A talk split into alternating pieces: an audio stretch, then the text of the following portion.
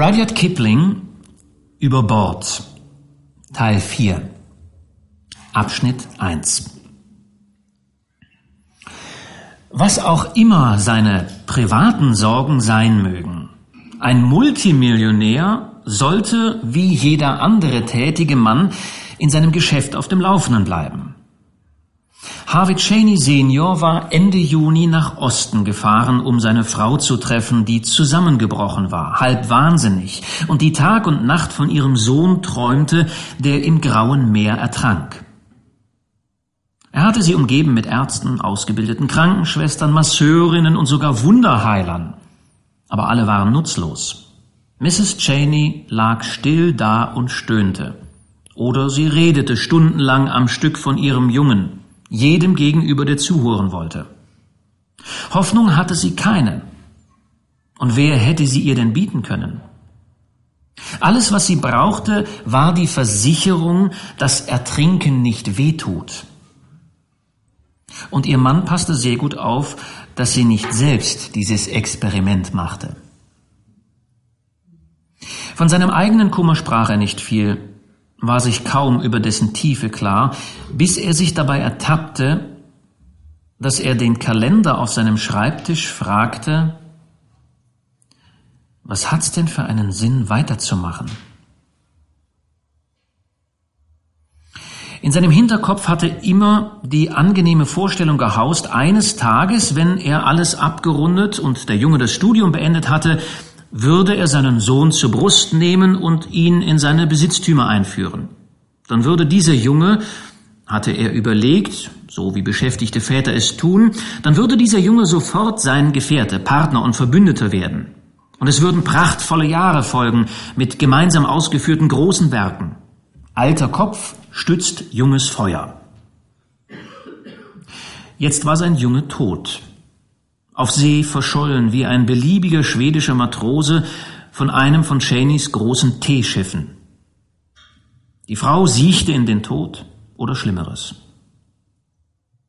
Er hatte die Frau zu seinem rohen neuen Palast in San Diego gebracht, wo sie und ihre Leute einen prächtigen teuren Flügel bewohnten und Cheney in einem Verandazimmer zwischen einem Sekretär und einer Stenotypistin, die auch Telegraphistin war, sich von Tag zu Tag mürbe mit der Arbeit plagte. Zwischen vier Bahnlinien des Westens gab es einen Preiskrieg, für den er sich hätte interessieren sollen. Ein katastrophaler Streik war in seinen Holzcamps in Oregon ausgebrochen. Und die Legislative des Staats Kalifornien bereitete einen offenen Krieg gegen ihn vor. Normalerweise hätte er die Schlacht angenommen, ehe man sie ihm anbot. Und er hätte eine fröhliche und skrupellose Kampagne geführt. Aber nun saß er schlaff da. Der weiche schwarze Hut war nach vorn auf die Nase gezogen, der große Körper geschrumpft in zu weit gewordenen Kleidern. Er starrte auf seine Schuhe oder die chinesischen Dschunken in der Bucht und nickte geistesabwesend zu den Fragen seines Sekretärs, der die Samstagspost öffnete. Jenny fragte sich, wie viel es kosten würde, das alles fallen zu lassen und sich zurückzuziehen. Nun, er hatte gewaltige Versicherungen abgeschlossen, konnte sich königliche Jahreseinkünfte erkaufen. Und zwischen einer seiner Besitzungen in Colorado und ein bisschen Gesellschaft, etwa in Washington, könnte man all die Projekte vergessen. Andererseits, das Klicken der Schreibmaschine stoppte. Das Mädchen schaute den Sekretär an, der bleich geworden war. Er reichte Cheney ein Telegramm, weitergeleitet aus San Francisco. Aufgenommen vom Fischschoner Weir hier, nach Sturz vom Schiff, Stopp. Prima Wochen beim Fischen auf großen Bänken, stopp. Alles in Ordnung, stopp.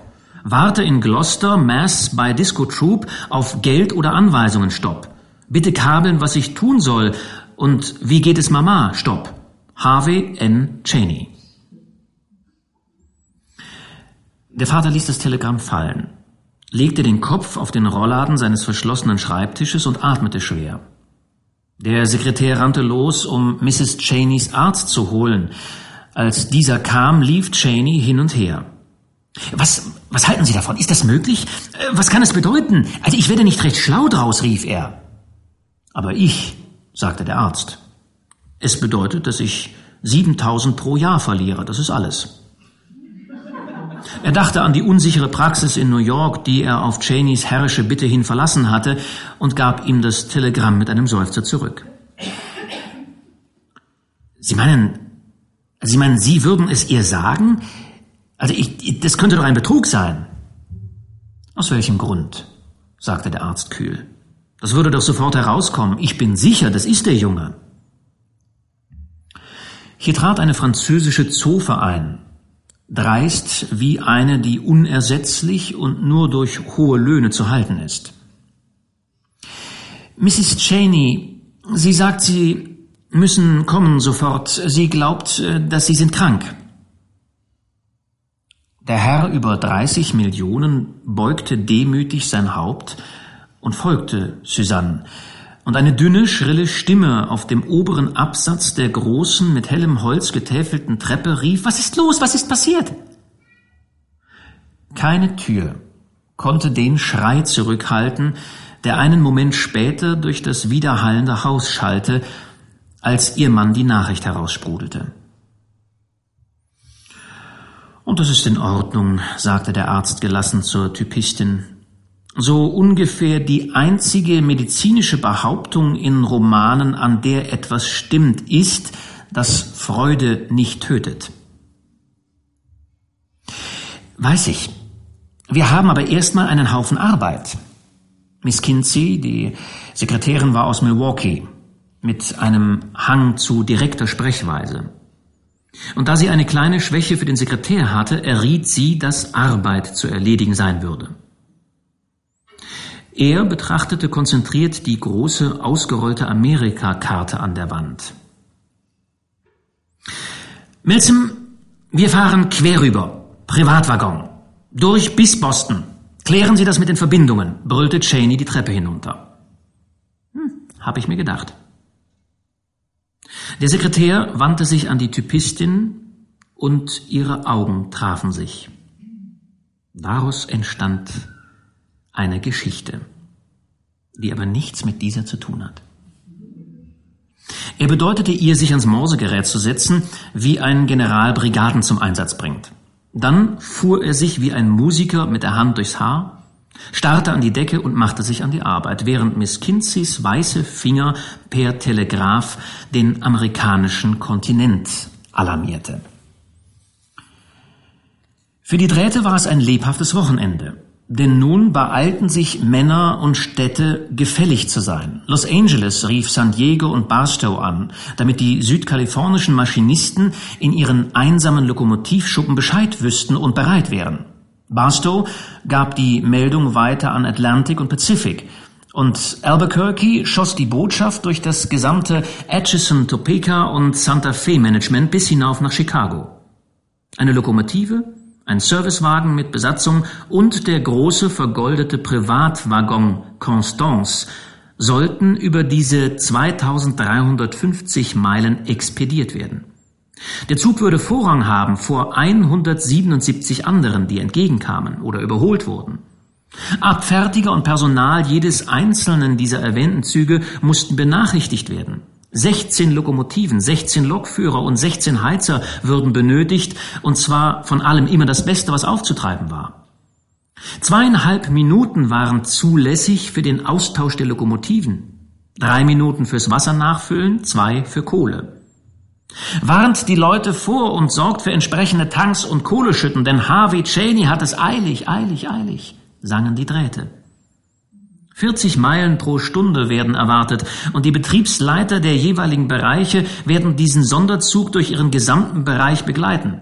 Von San Diego nach 16th Street, Chicago, soll der Zauberteppich ausgerollt werden. Beeilung, oh Beeilung, Beeilung, Beeilung. Es wird heiß werden, sagte Cheney Senior zu seiner Frau, als sie am Sonntag im Morgengrauen aus San Diego rollten. Wir beeilen uns, so schnell es überhaupt geht. Ich glaube aber wirklich nicht, dass du jetzt schon Hut und Handschuhe anhaben musst. Leg dich doch lieber hin und nimm deine Medizin. Ich bin ja vernünftig, ich bin ja ganz bestimmt vernünftig, nur wenn ich den Hut abnehme, habe ich das Gefühl, wir bekommen über, wir, wir kommen überhaupt nie an. Versuch ein bisschen zu schlafen. Und ehe du Piep gesagt hast, sind wir in Chicago.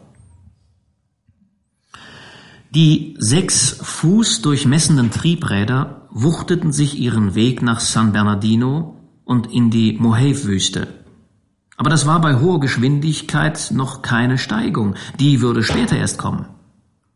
Der Wüstenhitze folgte die Hitze der Berge, als sie nach Osten Richtung Needles und Colorado River fuhren. Der Wagen knackte in der Trockenheit und dem grellen Licht, und sie machten Mrs. Cheney einen Halswickel mit zerschlagenem Eis und plagten sich die langen, langen Steigungen hinauf. Die Nadel des Tachometers tanzte und zitterte hin und her, Kohleteilchen prasselten auf das Dach, und ein Staubstrudel entstand hinter den wirbelnden Rädern. Die Crew des Servicewagens saß auf den Betten, keuchend in Hemdsärmeln, und Cheney war bei ihnen und brüllte über den Lärm des Wagens hinweg uralte Eisenbahnergeschichten, die jeder Eisenbahner kennt.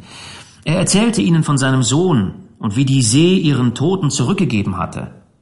Und sie nickten und spuckten und freuten sich mit ihm. Sie fragten nach der da hinten und ob sie es ertragen würde, wenn der Lokführer ein bisschen die Zügel schießen lässt. Und Cheney meinte, das vertrüge sie.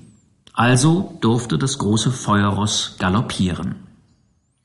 Und so ließen sie die trockenen Sende und felsigen Mondlandschaften Arizonas hinter sich und knüppelten weiter, bis das Krachen der Kupplungen und das Zischen der Bremsen ihnen mitteilten, dass sie in Coolidge waren, an der kontinentalen Wasserscheide. Cheney wanderte nervös hin und her zwischen seinem extravaganten Prunk und der nackten Zweckdienlichkeit des Servicewagens, eine unangezündete Zigarre zwischen den Zähnen, bis die mitleidige Crew vergaß, dass er ihr Erbfeind war und sie sich nach Kräften bemühten, ihn zu zerstreuen. Nachts erleuchteten Bündel elektrischer Lampen diesen bekümmerten Palast aller Schwelgereien, und man speiste fürstlich und raste weiter durch die leere, absolute Ödnis.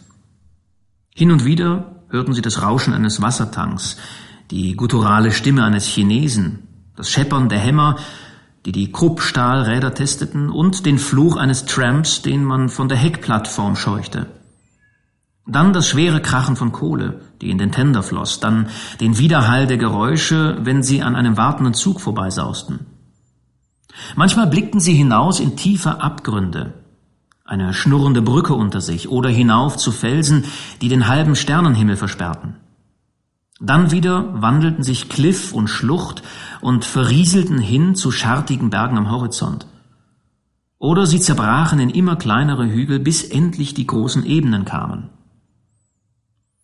In Dodge City warf eine unbekannte Hand das Exemplar einer Zeitung aus Kansas in den Wagen, die eine Art Interview mit Harvey brachte, telegrafisch übermittelt aus Boston, der offenbar einem aufgeweckten Reporter begegnet war. Das muntere Journalesisch bewies, dass es ohne Zweifel ihr Junge war. Und das beruhigte Mrs. Cheney für einige Zeit. Ihr einziges Wort, Beeilung, wurde von der Crew weitergegeben an die Lokführer in Nickerson, Topeka und Marceline, wo die Steigungen unproblematisch sind, und sie wischten den Kontinent hinter sich. Dauer insgesamt 87 Stunden und 35 Minuten oder drei Tage und 15,5 Stunden. Harvey erwartete sie. Abschnitt 2 Boston Bahnhof Nach heftigen Gemütsbewegungen haben die meisten Leute und alle Jungen vor allem Hunger. Die Cheneys bewirteten den heimgekehrten verlorenen Sohn hinter geschlossenen Vorhängen, abgeschieden in ihrem großen Glück, während um sie her Züge hinein und hinaus brausten. Harvey aß, trank und verbreitete sich über seine Abenteuer, alles in einem Atemzug. Und wenn er eine Hand frei hatte, streichelte seine Mutter sie. Seine Stimme war kräftiger geworden vom Leben in der freien, salzigen Luft. Seine Handflächen waren rau und hart, die Handgelenke gefleckt von den Narben der Salzgeschwüre und ein feines, sattes Kabeljauaroma ging von Gummistiefeln und blauem Pullover aus. Der Vater, daran gewöhnt, Männer zu beurteilen, musterte ihn eindringlich. Er wusste nicht, welchen dauerhaften Schaden der Junge davongetragen haben sollte. Tatsächlich ertappte er sich bei dem Gedanken, dass er überhaupt sehr wenig von seinem Sohn wusste. Aber er erinnerte sich deutlich an einen unausgeglichenen Knaben mit teigigem Gesicht, der sich ein Vergnügen daraus gemacht hatte, den Alten anzumotzen und die Mutter zum Weinen zu bringen. Aber dieser stämmige Fischejunge hier zappelte nicht herum, sah ihn mit stetigen, klaren und ruhigen Augen an und sprach in einem unauffallend, fast erschreckend respektvollen Ton. Auch war in seiner Stimme etwas, das zu verheißen schien, die Veränderung werde dauerhaft sein und der neue Harvey werde genau so bleiben. Jemand hat ihm gezeigt, wo es lang geht, dachte Cheney. Ich glaube nicht, dass Europa ihm besser bekommen wäre. Aber warum hast du denn diesem Mann Troop nicht gesagt, wer du bist? wiederholte die Mutter, als Harvey seine Geschichte mindestens zweimal erzählt hatte. Disco Troop, liebe Mama, der beste Mann, der je auf einem Deck gestanden hat. Mir ist egal, wer der Zweitbeste ist. Warum hast du ihm denn nicht gesagt, er soll dich an Land bringen? Du weißt doch, Papa hätte es ihm zehnfach wieder gut gemacht. Hm, weiß ich, weiß ich, aber er hat mich für verrückt erklärt. Ich fürchte, ich fürchte, ich habe ihn als Dieb bezeichnet, weil ich das Geld in meiner Tasche nicht finden konnte. Und ich habe bloß gesagt, ich, ich würde nicht arbeiten. Und dann auch noch aus dem Bänkeschiff. Und da hat er mir natürlich eins auf die Nase gegeben. Und ich habe geblutet wie ein abgestochenes Schwein. Mein armer Liebling, die müssen dich schrecklich misshandelt haben. Kann ich nicht finden. Jedenfalls, danach ist mir ein Licht aufgegangen. Der alte Cheney schlug sich auf den Oberschenkel und gluckste. Das würde ein Junge ganz nach seinem hungrigen Herzen werden. Genau dieses Glitzern hatte er noch nie in Harveys Augen gesehen. Und der Alte hat mir zehneinhalb pro Monat gegeben. Die Hälfte hat er mir schon ausgezahlt. Also ihr habt keine Ahnung, was für ein Haufen Arbeit in zehneinhalb pro Monat steckt. Ich habe mit achteinhalb angefangen, mein Sohn, sagte Cheney Senior. Wirklich? Hast du mir nie erzählt? Harvey, du hast nie danach gefragt. Aber ich erzähl's dir irgendwann, wenn du Lust zum Zuhören hast. Also, setzte Mrs. Cheney an, ein Wunder, dass dein Nervensystem nicht völlig ruiniert ist. Wieso denn, Mama? Ich habe geschuftet wie ein Pferd, gefressen wie ein Scheunendrescher und geschlafen wie ein Toter. Das war zu viel für Mrs. Cheney.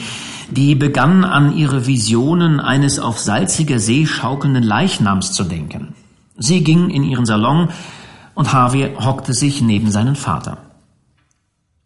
Sag mal, Vater, kann die Constance nicht nach Gloucester rüberfahren? Mama sieht sowieso nicht so aus, als ob sie weit laufen kann, und wir müssen morgen fertig ausladen. Wuvermann nimmt unseren Fisch. Weißt du, wir sind diesmal das erste Schiff von den Bänken und es gibt vier 25 Prozentner. Wir haben uns nicht gerührt, bis er bereit war, das zu zahlen. Jetzt muss es schnell gehen. Du meinst also, du musst morgen arbeiten? Ja, hab ich Troop versprochen. Ich stehe an der Waage. Naja, dann heuer doch einen Ersatzmann an, schlug Cheney Senior vor, um zu sehen, was Harvey sagen würde.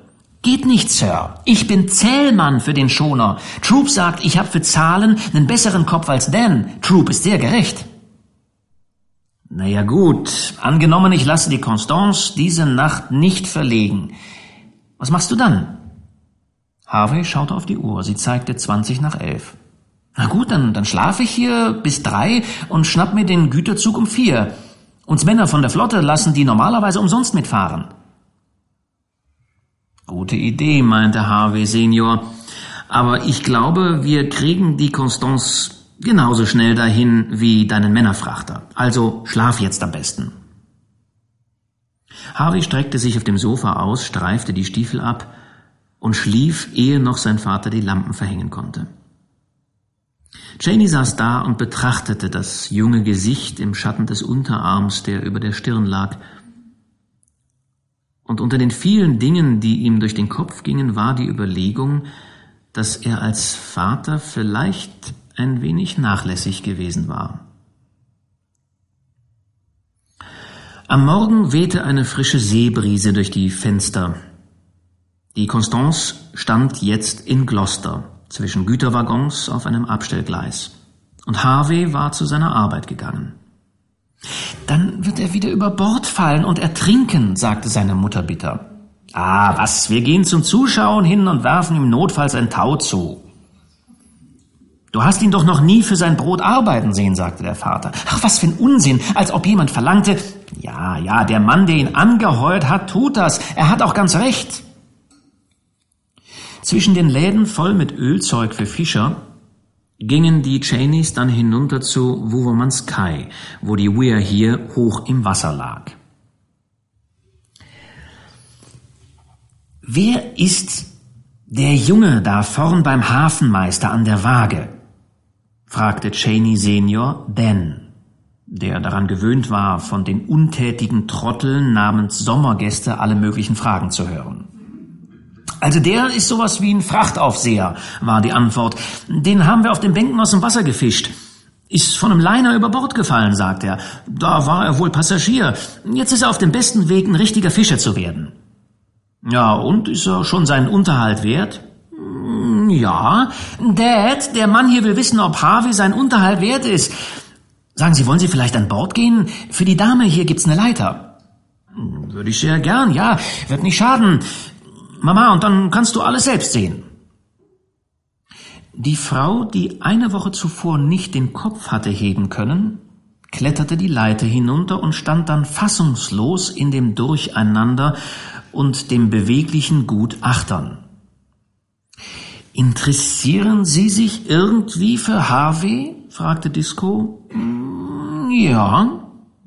Ist ein guter Junge und packt gut mit an, wie man's ihm sagt. Wissen Sie schon, wie wir den gefunden haben? Hat er wohl einen Nervenzusammenbruch, schätze ich, oder muss ich irgendwie den Kopf gehauen haben, ehe dass wir ihn an Bord ziehen? Da ist er jetzt aber ganz drüber weg. Ja, das da ist die Kahüte. Ist natürlich jetzt nicht aufgeräumt, aber sehen Sie sich ruhig um. Da sind seine Zahlen auf dem Ofenrohr, wo wir meistens unser Besteck aufschreiben. Hat er hier geschlafen? fragte Mrs. Cheney. Sie saß auf einem gelben Spind und musterte die unordentlichen Kojen. Nee, nee, der hat da vorn geschlafen, Madame. Und abgesehen davon, dass er und mein junger Backpasteten geklaut und sich vollgestopft haben, wenn sie eigentlich hätten schlafen sollen, kann ich nichts gegen ihn sagen.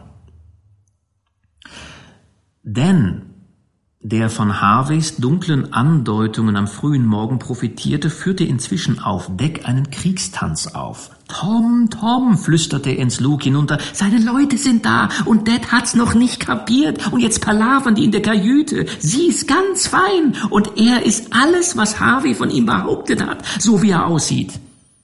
Heiliger Bimbam, sagte Long Jack. Er kletterte auf Deck, übersät von Salz und Schuppen. Meinst du, dem seine Geschichte von dem Jungen mit dem kleinen Vierspänner war echt?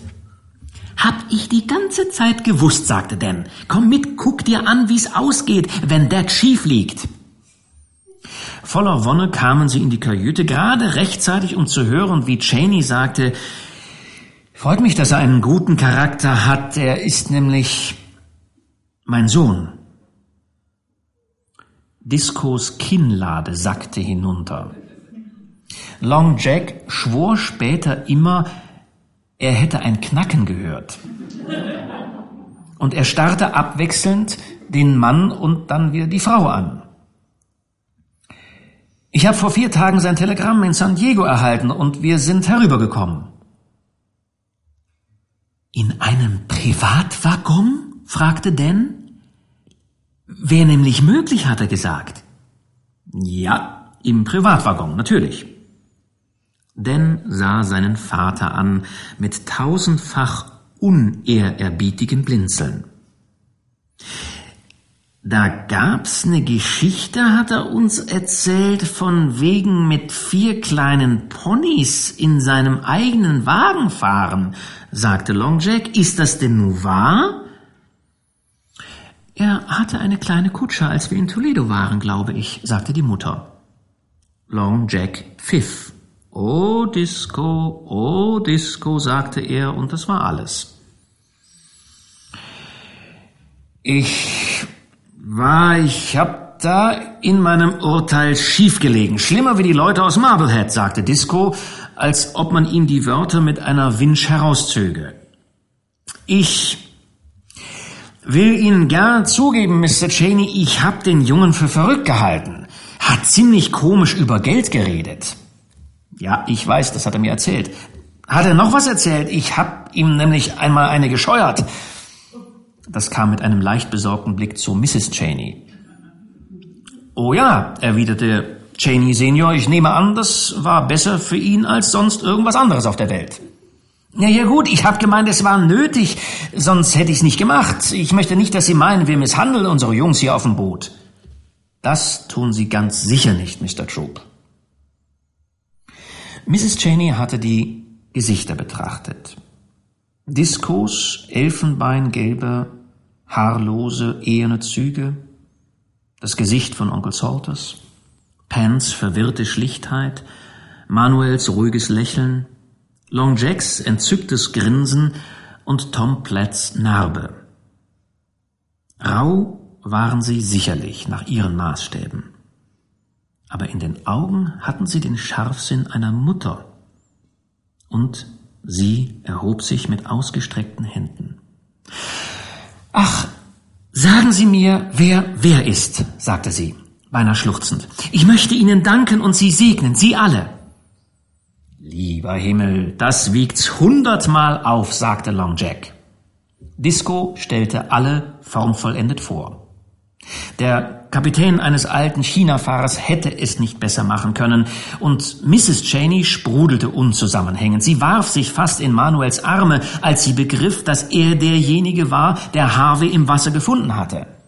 Aber wie soll ich ihn lassen treiben, sagte der arme Manuel. Was Sie selbst tun, wenn Sie ihn finden, so, hä, was? Wir kriegen einen guten Jungen mehr, ich bin ganz heiter, das äh, finde er ist Ihr Sohn. Und er hat mir erzählt, Dan sei sein Partner, rief sie. Dan war längst reichlich rosa, nahm aber eine satte Scharlachfarbe an, als Mrs. Cheney ihn vor der Versammlung auf beide Wangen küsste. Dann führten sie Mrs. Cheney nach vorn, um ihr die Back zu zeigen, worauf sie wieder weinte, und sie musste unbedingt hinabsteigen, um die von Harveys benutzte Koje zu sehen, und da fand sie den Negerkoch, der gerade den Herd reinigte, und der nickte, als ob er seit Jahren damit gerechnet hätte, ihr irgendwann zu begegnen. Sie versuchten, zwei gleichzeitig ihr das tägliche Leben auf dem Schiff zu erklären, und sie saß beim Spillpfosten, die Hände in Handschuhen auf dem schmierigen Tisch, lachte mit bebenden Lippen und weinte mit tanzenden Augen. Dann war Harvey also nicht verrückt? fragte Penn langsam zu Cheney. Nein, wirklich nicht. Gott sei Dank, erwiderte der große Millionär, der sich freundlich bückte. Es ist bestimmt furchtbar, verrückt zu sein. Ich weiß nicht, was schlimmer wäre, außer das eigene Kind verlieren, aber Ihr Kind ist ja heimgekehrt. Wir wollen Gott dafür danken. Hallo! rief Harvey, der jetzt erst dazu kam. Vom Kai blickte er wohlwollend auf sie hinab. Ich hab mich geirrt, Harvey, ich hab mich vertan, sagte Disco schnell, erhob eine Hand. Ich hab schief gelegen bei meinem Urteil, musste mir jetzt aber nicht mehr unter die Nase reiben. Haha, das übernehme ich schon, glaube ich, sagte Dan halblaut. Du willst jetzt wohl weg, oder? Ja, antwortete Harvey, aber nicht ohne den Rest von meinem Lohn. Es sei denn, Sie wollen, dass die Weir hier beschlagnahmt wird. Richtig, habe ich ganz vergessen. Er zählte die restlichen Dollar hin. Du hast alles gemacht, wofür du angehört hast, Harvey, und du hast es gut gemacht. Abschnitt 3 in der Kajüte der Weir hier maßen die Väter einander, jeder hinter seiner Zigarre. Cheney wusste sehr wohl, wann er es mit einem Mann zu tun hatte, dem er kein Geld anbieten konnte. Ebenso gut wusste er, dass das, was Disco getan hatte, nicht mit Geld zu bezahlen war. Also hielt er sich zurück und wartete auf eine Gelegenheit.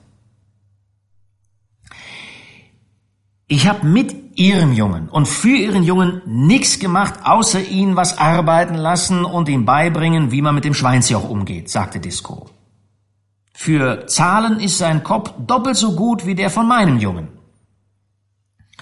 Ach, überhaupt, antwortete Cheney beiläufig, was haben Sie eigentlich mit Ihrem Jungen vor? Disco nahm die Zigarre aus dem Mund und machte mit ihr eine Geste, die die ganze Kajüte einschloss. Dan ist ein richtiger Junge und lässt mich nicht mehr für ihn denken. Der kriegt mal das tüchtige kleine Boot hier, wenn ich aufhöre. Dem liegt nichts daran, aus dem Geschäft hier auszusteigen, das weiß ich. Hm, meinte Cheney, waren Sie je im Westen, Mr. Troop? Ich bin mal mit dem Boot bis New York gekommen, ich hab's nicht mit Eisenbahnen, denn auch nicht. Für die Troops ist Salzwasser gut genug, sonst war ich fast überall, wie's bei Schiffen so geht, klar. Ich kann Dan alles Salzwasser geben, das er je braucht, bis er Skipper ist. Moment, wie geht das? Ich denk, Sie sind eine Art Eisenbahnkönig, hat Harvey mir gesagt, wie als ich mit meinem Urteil schiefgelegen hab. Hm, wir machen alle mal Fehler. Ich dachte, Sie wüssten vielleicht, dass ich eine T-Clipper-Linie besitze. San Francisco nach Yokohama. Sechs Stück Eisenschiffe um die 780 Tonnen jeweils.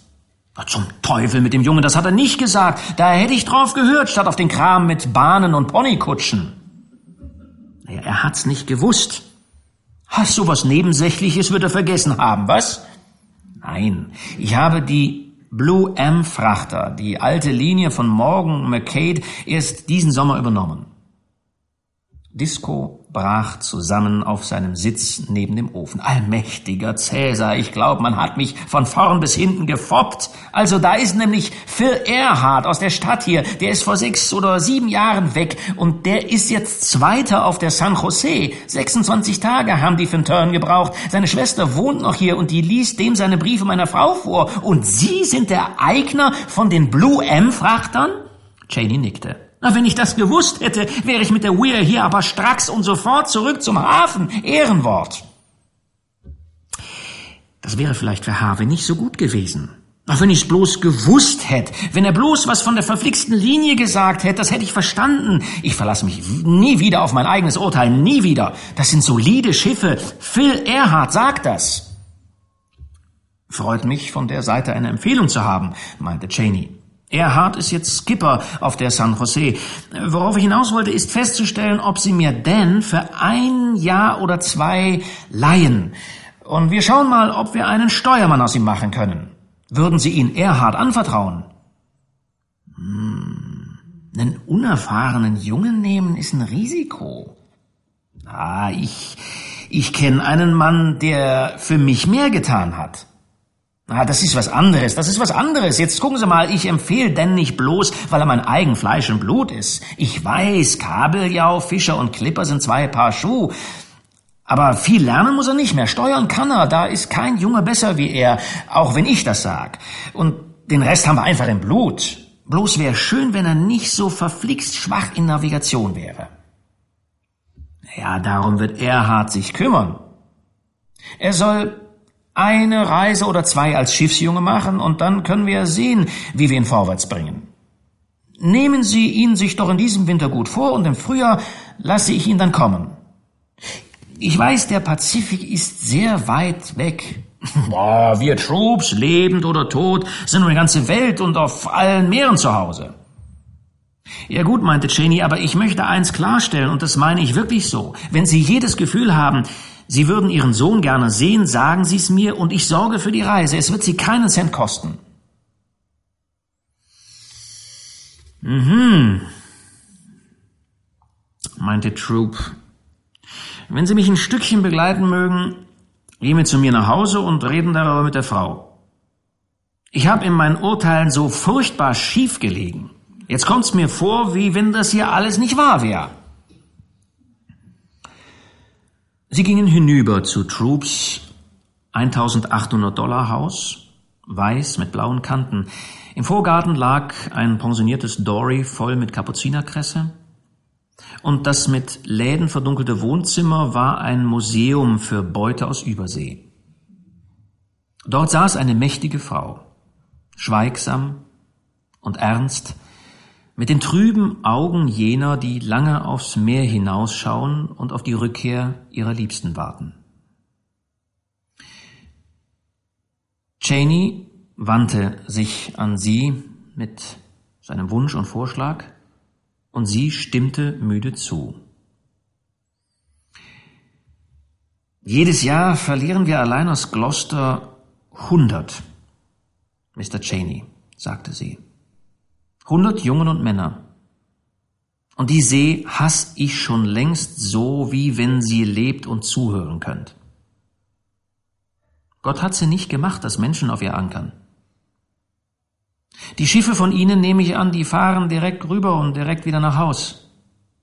Ja, so direkt wie der Wind es zulässt und für Rekordpassagen zahle ich einen Bonus. Durch lange Zeit auf See wird Tee nicht besser. Als er klein war, hat er gern Kaufladen gespielt. Und ich hatte gehofft, er wird daheim bleiben. Aber sobald er St. Dory paddeln konnte, habe ich gewusst, dass mir das nicht gegönnt ist. Das sind Rahschiffe, Mutter. Mutter aus Eisen und gut ausgerüstet. Du weißt doch, was Phil seiner Schwester dir vorliest, wenn sie Briefe von ihm kriegt. Phil hat noch nie gelogen, soweit ich weiß. Bloß ist er zu sehr auf Abenteuer aus, wie die meisten, wo zur See gehen. Wenn's Dan passt, Mr. Cheney, dann kann er gehen von mir aus. Ja, sie kann einfach den Ozean nicht ab, erklärte Disco. Und ich, ich kenne mich wohl mit Höflichkeit nicht so richtig aus, sonst würde ich es Ihnen jetzt anders danken. Mrs. Troop fügte noch hinzu, mein Vater, mein ältester Bruder, zwei Neffen und der Mann von meiner zweiten Schwester, sagte sie. Sie ließ den Kopf auf ihre Hand sinken. Würden Sie denn viel von dem halten, was die alle geholt hat?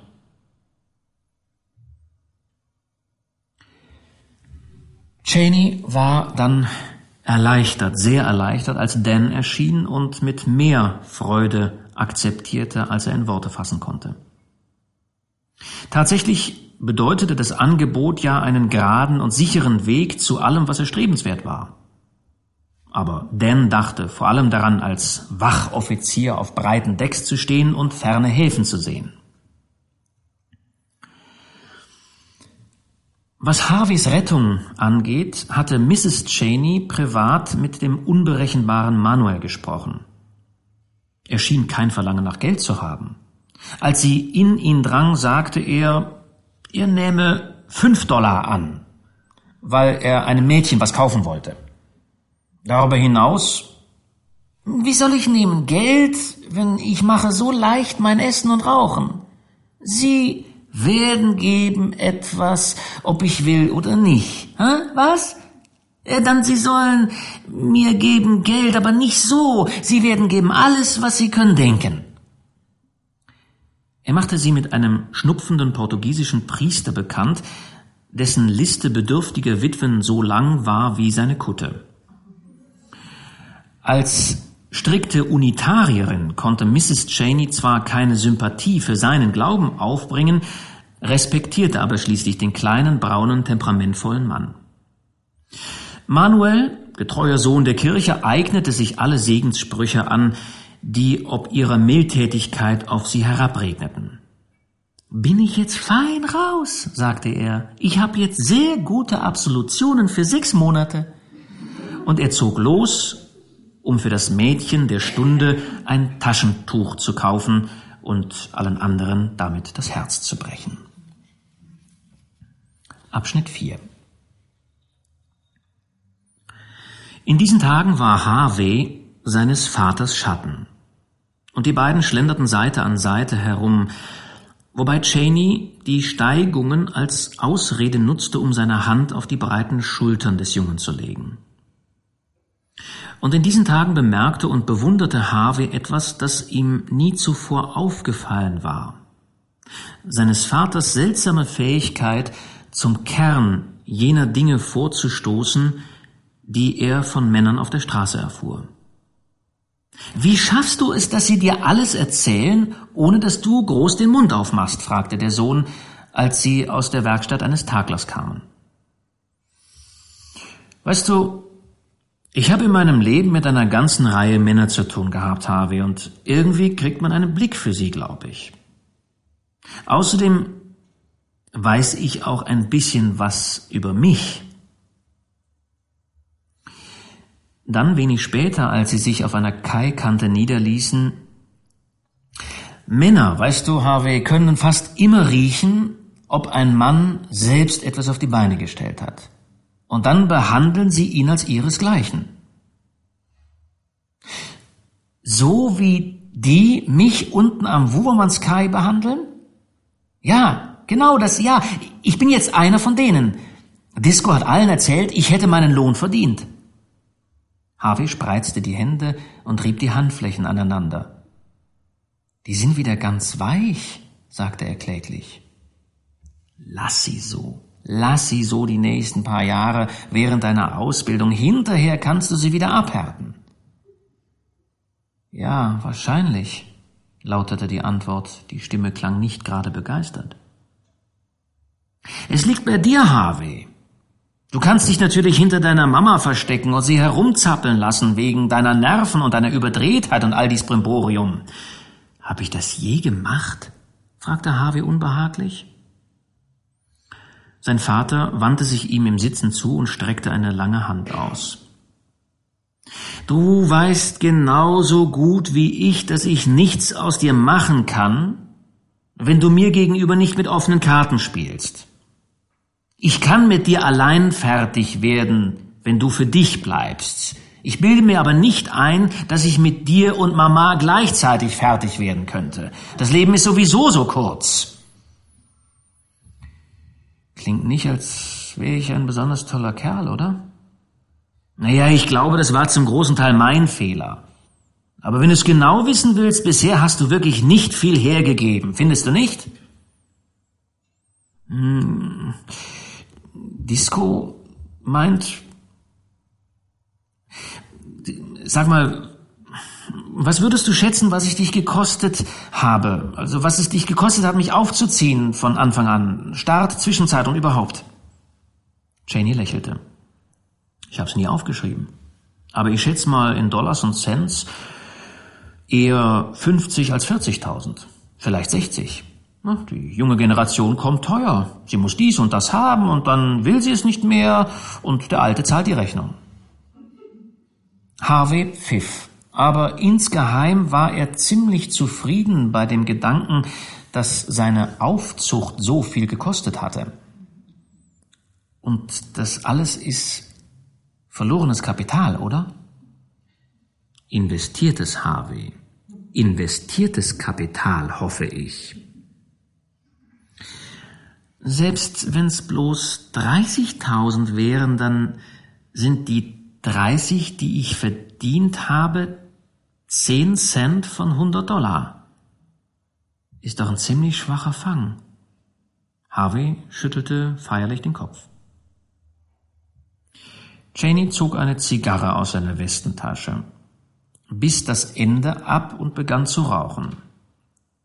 Vater und Sohn waren sehr ähnlich, denn der Bart verbarg Cheneys Mund, und Harvey hatte seines Vaters leicht adlerartige Nase, die eng stehenden schwarzen Augen und die schmalen hohen Backenknochen. Mit einem Hauch brauner Farbe hätte er sich als Bilderbuch-Indianer sehr gut gemacht.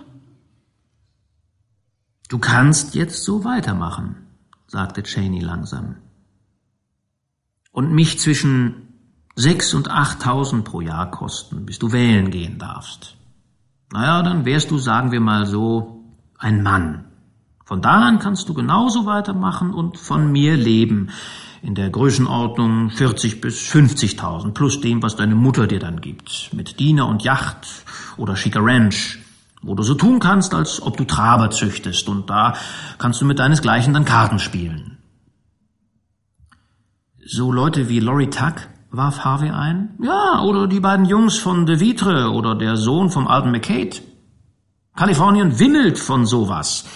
Und wo wir gerade davon reden, schau, da, da, ein Musterstück aus dem Osten. Eine glänzend schwarze Dampfjacht mit Deckshaus aus Mahagoni, Kompasshaus aus Nickelplatten und rosa-weiß gestreiften Persennings stochte in den Hafen. Neben dem Oberlicht des Salons spielten zwei junge Männer Karten in etwas, was sie für Seekostüme hielten, und ein paar Frauen mit blau-roten Sonnenschirmen schauten zu und lachten lautstark. In dem Kahn möchte ich nicht draußen von einer richtigen Brise erwischt werden, zu schmal, sagte Harvey abschätzig, als die Yacht langsamer zu ihrer Vertäubö glitt.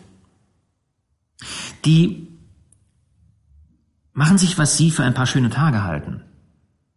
Das kannst du von mir auch haben. Und doppelt so viel wie das, Harvey. Würde dir das gefallen? Nein. Ich würde lieber als Bürofeger anfangen. Haben das nicht die großen Tiere auch gemacht, die jetzt was verdienen als Ich weiß, so geht's uns allen, aber ich glaube, alle Feger, die wir brauchen, können wir anheuern. Ich habe selbst denselben Fehler gemacht, zu früh angefangen. Hm, lachte Harvey, ein Fehler im Wert von 30 Millionen Dollar, oder? Dafür würde ich's auch riskieren. Harvey, ich hab mal was verloren, mal gewonnen. Ich will's dir erzählen.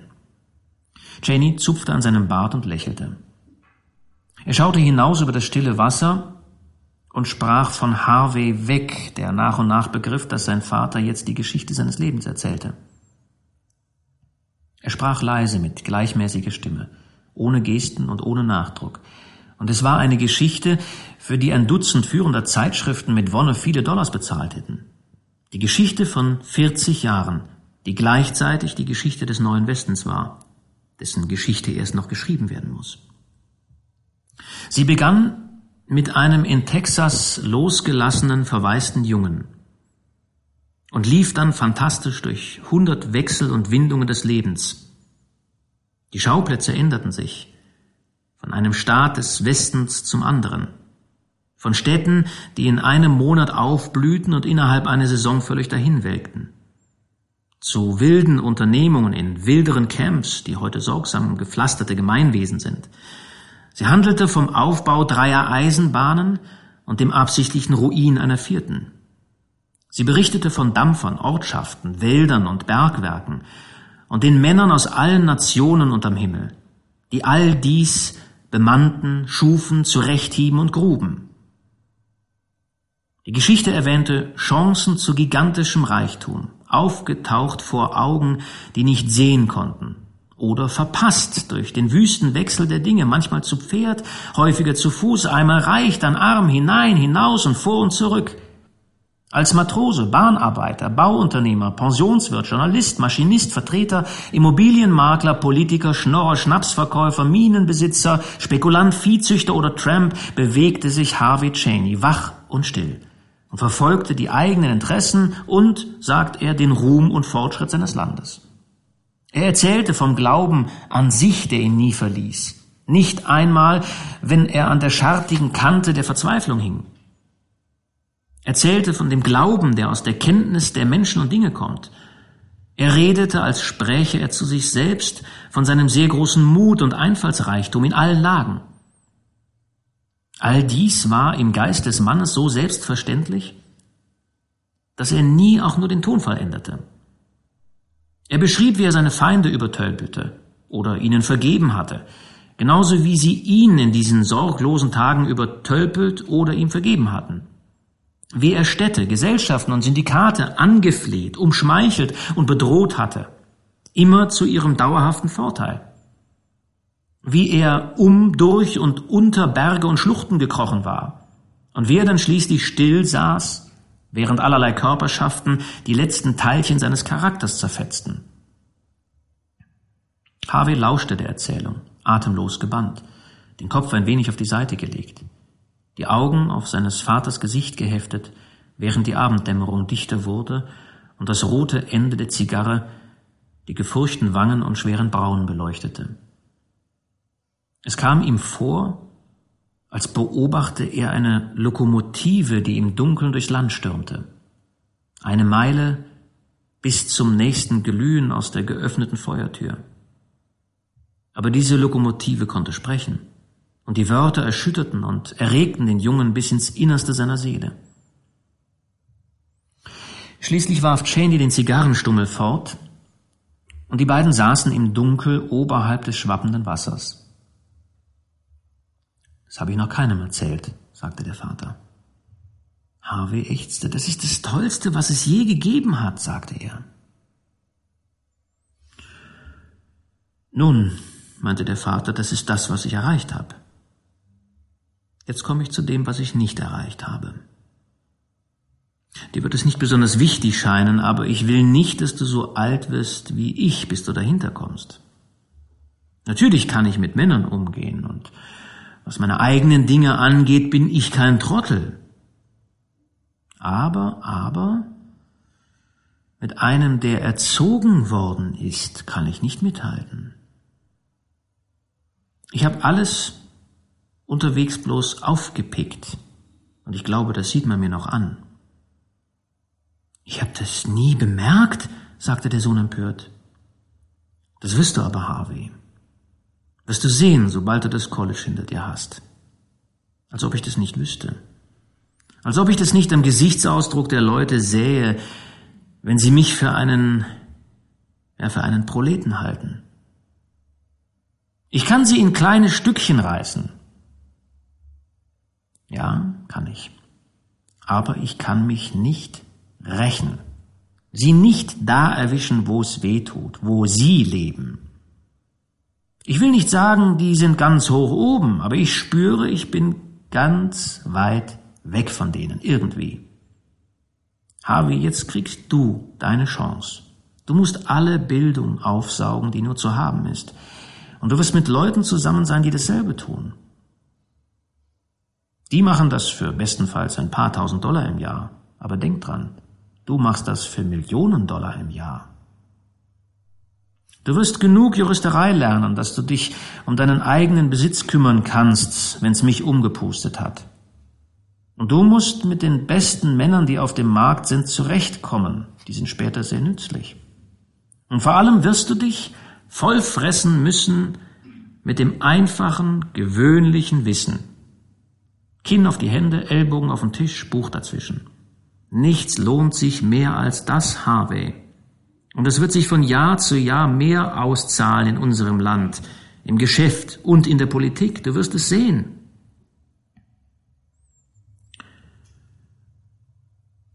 Auf meiner Seite ist die Stange aber nicht gezuckert, oder? sagte Harvey. Vier Jahre auf dem College. Hätte ich doch bloß den Diener und die Yacht genommen. Mach dir nichts draus, mein Sohn, beharrte Cheney.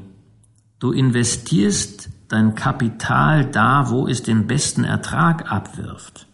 Und ich glaube, wenn du soweit bist, alles zu übernehmen, wirst du den Besitz nicht geschrumpft vorfinden.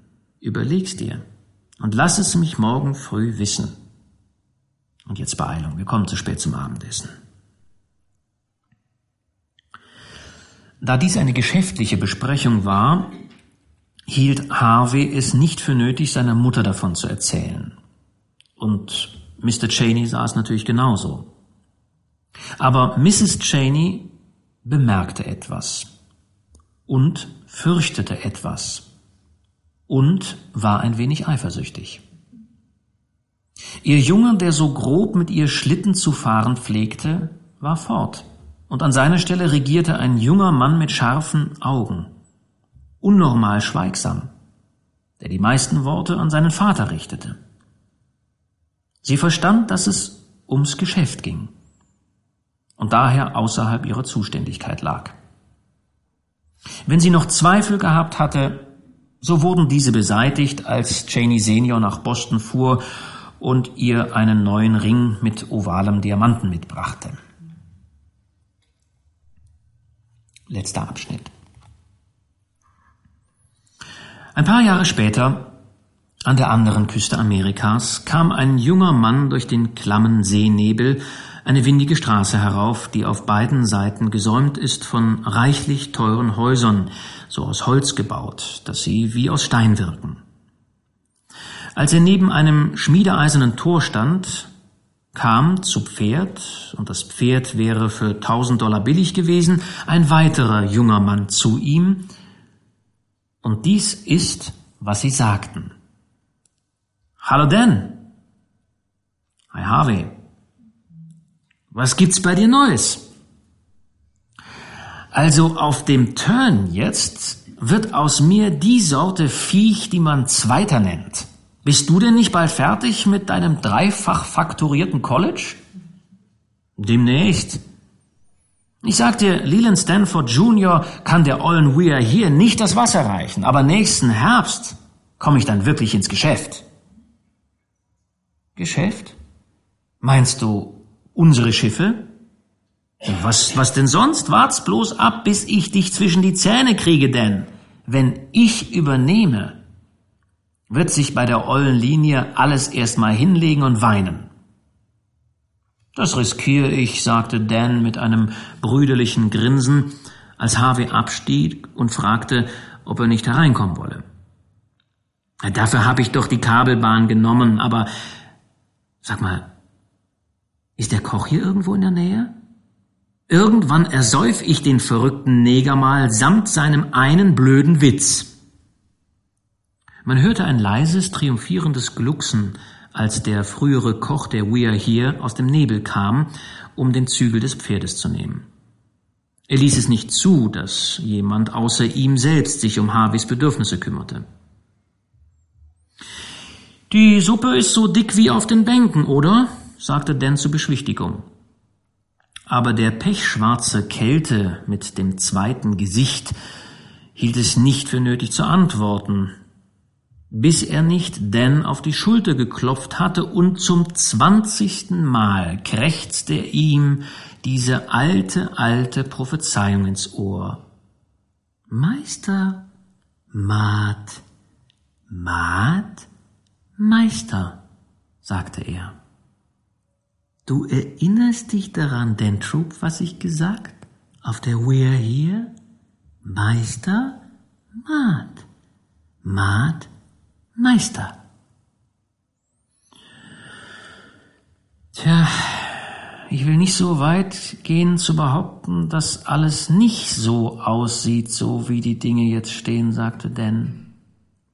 Sie waren tüchtiges Boot, und auf die eine oder andere Art habe ich ihr einen ganzen Haufen zu verdanken, der Weir hier und meinem Dad. Mhm. Ich auch, sagte Harvey Cheney.